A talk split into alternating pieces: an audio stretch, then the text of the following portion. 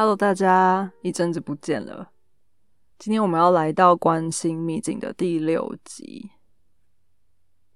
之前我花了三集哦，讲风时代这件事情。但其实我真的觉得啊，就是越来越多的讯息和越来越多的呃事件，都让我觉得这个风时代就是在眼前的。所以最重要，我想告诉大家的事情就是，未来的世界真的就会是这样子，就是无法预料的，变化多端的。更重要的事情是，资讯爆炸会变成一种常态，所以我们可能也要开始慢慢习惯这种不按牌理出牌的事情，可能会变成是一种日常。然后，呃，你有发现很多年前，可能甚至二十年前，有一个词叫“资讯不对称”。然后当年有各种新创或者是各种商机，其实是建立在这种资讯不对称上面的，因为有一些资讯。不容易取得，所以有一些人就可能利用这种不容易取得资讯来做一些生意什么的。你会发现在过去的可能十年，这种商机变得比较难以处理，因为各种搜寻引擎或因为各种呃资讯，大家变成人手一机，然后不管是手机还是电脑还是平板，大家都可以轻易的呃接触到各种讯息之后。反而这个资讯不对称的的状态就是消失了好一阵子，但我不知道大家有没有觉得现在又成又开始进入了另外一种形态的资讯不对称。那这个资讯不对称是来自于资讯大爆炸，因为现在的问题并不是呃查不到资讯，而是因为我们的时间有限，然后资讯太多，然后而且它更新的速度完全大过于我们能够处理和理解的速度。所以我也会提到说，风时代需要的能力，很可能是如何能够快速的呃收取，然后消化，然后优化呃讯息的能力。所以我会觉得这个真的是未来呃一个很必备的呃能力吧，就是你一定要能够很快速的去理解什么事情是值得花时间的，什么事情是浪费的。那甚至是现在越来越多的诈骗有没有？就是我们也要能够很快速的去。判断，那这个判断真的必须要是很旁征博引的，就是我们必须要从各种蛛丝马迹之之间，就是去去去了解、去判断这个可能的状况。那为什么特别又提到这件事情呢？因为我实在是看到很多很多人在网络上，就是可能真的因为太爆炸了，所以他们就开始当伸手牌，或者有事情就等待懒人包。那有些人连懒人包都不看，就直接。嗯，上社群网站问问题，问那些乡民绝对不会比官方更准的问题。那什么样的问题我就不说了。但就是这些这些状态，就是看在眼里，其实是蛮心急的。就是很想跟大家说，呃，未来真的是就是这种爆炸时代。所以如果你不愿意呃自己去收取资料，不愿意自己去消化的话，有一天你真的很容易被取代。好，另外还有一个，另外还有一件事情，我看到的相同的反应也在于说，今天呃，作为一个科技公司，那通常我们技术公司呢，就是会以营运平台为责任，所以确实啦，就是当你使用我们的服务的时候，有任何问题，平台的问题，你是可以就是呃，你知道责怪这个公司没有错，可是事实上。在你的，在我这个平台上面，你想要做什么样的应用？你想要使用什么样的资料？你想要怎么样怎么样？那都是你的自由。那有这样的自由，然后你不希望我们平台去去侵犯你的自由的同时，你也要负起各种责任。所以，比如说，如果你的东西在我们的平台上面受到骇客攻击啊，或者是什么的，如果你没有设相关的设定，或者是你没有做相应的防毒或防骇客什么的，那其实这个东西就是。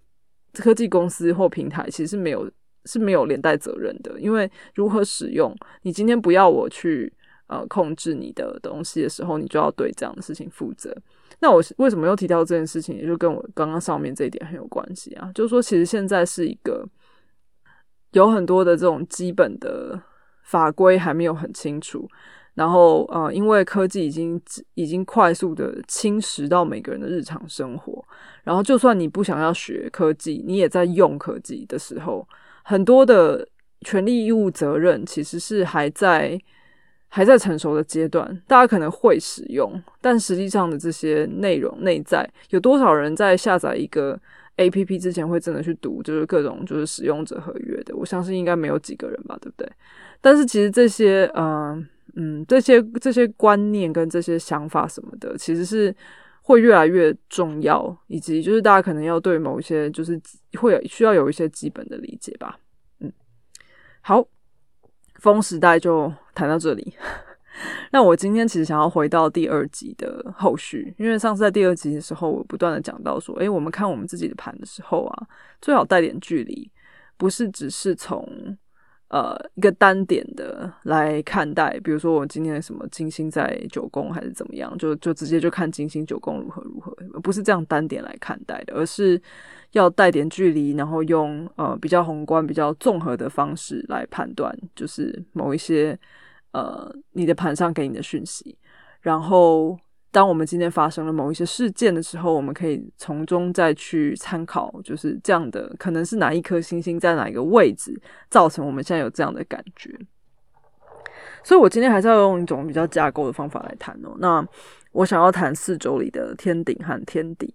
上回我也有特别提一下，四周有点像是我们整个盘的一个架构。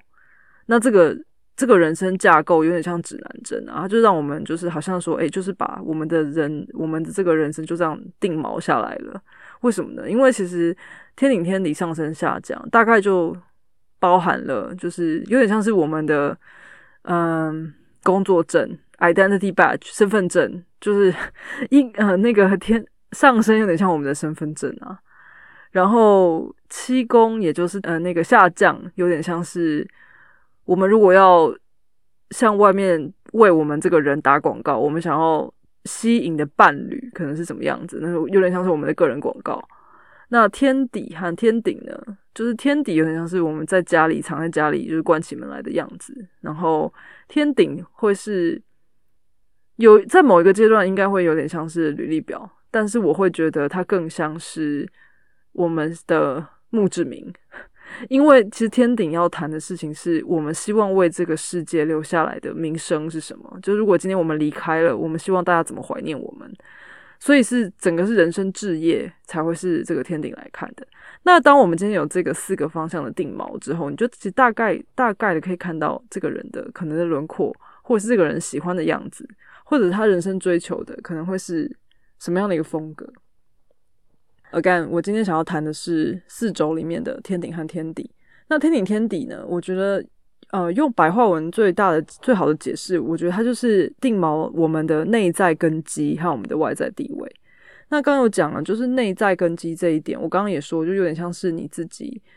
一个人关起门来在家的样子，是那种就是没有人看得见的，就可能只有跟你最亲密的人，甚至只有你自己在你才知道的人。那比如说，我外在可能看起来是非常积极进取，但其实内在有多么懒惰，就可能只有我自己知道这样子。那所以就是天顶和天底，就是尤其是天底，就是其实揭示了一个，嗯，也是一个相反的一个一个质地，就是我们在家跟在外在外在，因为它刚好也是相隔一百八十度，所以会是两个蛮不一样的风格。当然，可能不见得会，就是你可能不见得会真的觉得非常冲突啦。但是其实内在和外在追求的东西，其实可能是很不一样的方向，所以我们也才能平衡嘛。我们怎么可能就是在外面跟在家里都都像一条龙？那其实是会是很辛苦的事情。好，那谈一谈天底是怎么一回事？那天底，呃，同时也会是第四宫的宫门啊。那第四宫其实，呃，过去我们会叫它叫田宅宫，它基本上就探讨了关于我们的幼年的生活、我们的家庭，甚至是父母的教育的方式和他们给我们的一些所谓的 legacy，他们怎么样，呃，让我们让我们学会怎么样面对这个世界，然后怎么样去。找到身心安顿的方法，这些东西都和就是这个天底的这个点有关系。然后同时啊，就是嗯，因为如果我们今天把这个盘啊，就是在上面画一棵树的话，其实这个天底就好像是树根呐，我们要往下扎根，然后扎的越深，我们才有办法越往上爬嘛。那我们的人生就也好像是要从这个天底走上天顶的过程，就是我们在天底上得到了身心安顿之后，我们就会开始想要去走那个相反方向的的另外一面。那呃，因为这个，因为这个一百八十度其实就是有，就是有六个六个六个呃对，六个星座的对，那这个对对面的这个 quality 就会展示出就是很不一样的这个样貌嘛，但它不见得会是。互相冲突，我们等下可以举一些例子。好，然后呃，刚刚要说这个从底往上爬过程，所以其实这个天底其实也揭示了，就是我们想要往上爬的这个隐藏动机可能是什么。比如说，我们虽然工作可能是做 A 工作，可是也许我们内心中其实有一个 B 的渴望，那这个隐藏的动机会推着我们一直往这个。往天顶去走，所以就是这个会是大概的一个概念。好，然后天顶呢，天顶我们也有说法叫事业宫，但其实更适合的，我觉得会是 devotion 天职啊，因为那跟我们的人生目标和我们最高的企图以及我们渴望变成的状态很有关系。那我刚刚一开始也说，有点像墓志铭，是我们想要留给世界，我们想要留下什么？今天。如果我们今天想成为一个一百年后大家还能够记得的人，我们希望是以什么样的名声被记得的？这个比较像是呃天顶想要呃想要告诉我们的。那如果我们要成为那样子的呃有那样的名声，我们其实就必须要进行某一种自我突破和自我实现嘛，然后我们才有办法为世界创造我们希望能够给给到这个世界的东西。那同时啊，因为天底。刚有说天底其实是家庭，它同时也是一种舒适圈的代表。所以对面因为跟天顶太不一样了，所以它会有一种 calling，就是它会是召唤你去跳脱跟你的这个呃跟你完全不一样的这一面，然后去做一些跟我们跟我们在家里被保护完全不一样的事情，我们才能够去展现出一种转化，一种呃一种挑战，然后让大家觉得哎。呃，很耳目一新，或者是很很值得敬仰这样子。好，然后这个是天顶和天底的 concept 概念。那实际上到底要怎么看呢？有三个呃大的方法，就是呃三个都很重要。那我试着先来讲一讲。那首先第一个是我们可以看。这个这个点上，就是所谓天顶天底 ICMC 这个点上面的星座。比如说，如果我的 IC 是在射手座，那这个射手座呢，就会是我的这个天底的风格。然后呃，天顶就会是双子座，这样。所以这个宫门上的星座可以可以是一个参考。那所以刚刚说的就是，所以我的家庭可能就跟射手座有关系啊。那射手座也跟学问。跟就是各种旁征博引的呃文化的学习啊，跟甚至长途的旅行啊、教育啊很有关系，所以很可能爸妈对我的期待就很大部分是在教育这件事情上面。那他可能会觉得说，这个呃我所拥有的学士可能会是最相相比于其他的东西，可能会是最重要的。他会期他对我最大的期待可能会是这件事情，可能大过于。呃，其他的议题，比如说赚钱或者是健康什么的，就是他可能会觉得学学士是最重要的。这样，这只是一个呃概念啦，一个一个一个例子。好，然后嗯，再来第二个第二个参考的点是说，这个因为每一个星就是呃，它所落在天顶和天底所落在的这个星座，它会有所谓的守护星。那再用我刚刚的例子来举例，我的天底在。射手座，射手座的守护星是木星，所以这个木星所在的位置也会和我在家里的这个呃有点关系。那比如说，就拿我个人来说，我的木星是在五宫，就有个那木星本身是一个很庞大的，就是会想要扩张，然后嗯很幸运的星这样子。那也可以解释，就是我在我确实有各种嗜好。那武功，因为武功跟各种就是嗜好有关系，然后可能也跟各种休闲娱乐有关系。那我确实是有很多的兴趣，然后很多嗜好，然后嗯，然后也确实这件事情是比较不是比较是我个人在家里的样子。就即便我有很多嗜好，但这些嗜好可能不是非常大众，然后不是非常呃外向的嗜好，所以就是这确实也就是跟我自己是有一点连接的。然后第三个可以看的是说，哎，今天在这条线，这这条就是 I 呃这这个两个点跟这条线上有没有离它很靠近的星？那离它很靠近，可能是 within 五度之内，嗯，有没有有没有跟它所谓的合相的星？如果如果你要看的松一点，是可以到大概八度左右啦。就是，但我是觉得不用，除非是太阳、月亮，否则不需要超过八度。